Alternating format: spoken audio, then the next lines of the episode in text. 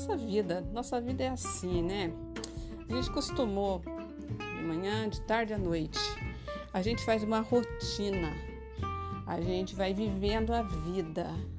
Como é que você está vivendo a sua vida? O que é que tem significado para você?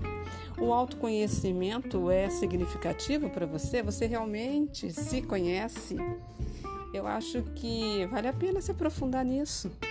O autoconhecimento é uma ferramenta, aliás, é um processo onde a gente está sempre se observando, observando as pessoas e aprendendo com isso. Ah, e digo mais: o autoconhecimento ele expande a nossa espiritualidade.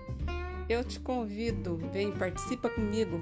Vamos nos conhecer melhor. Muito prazer.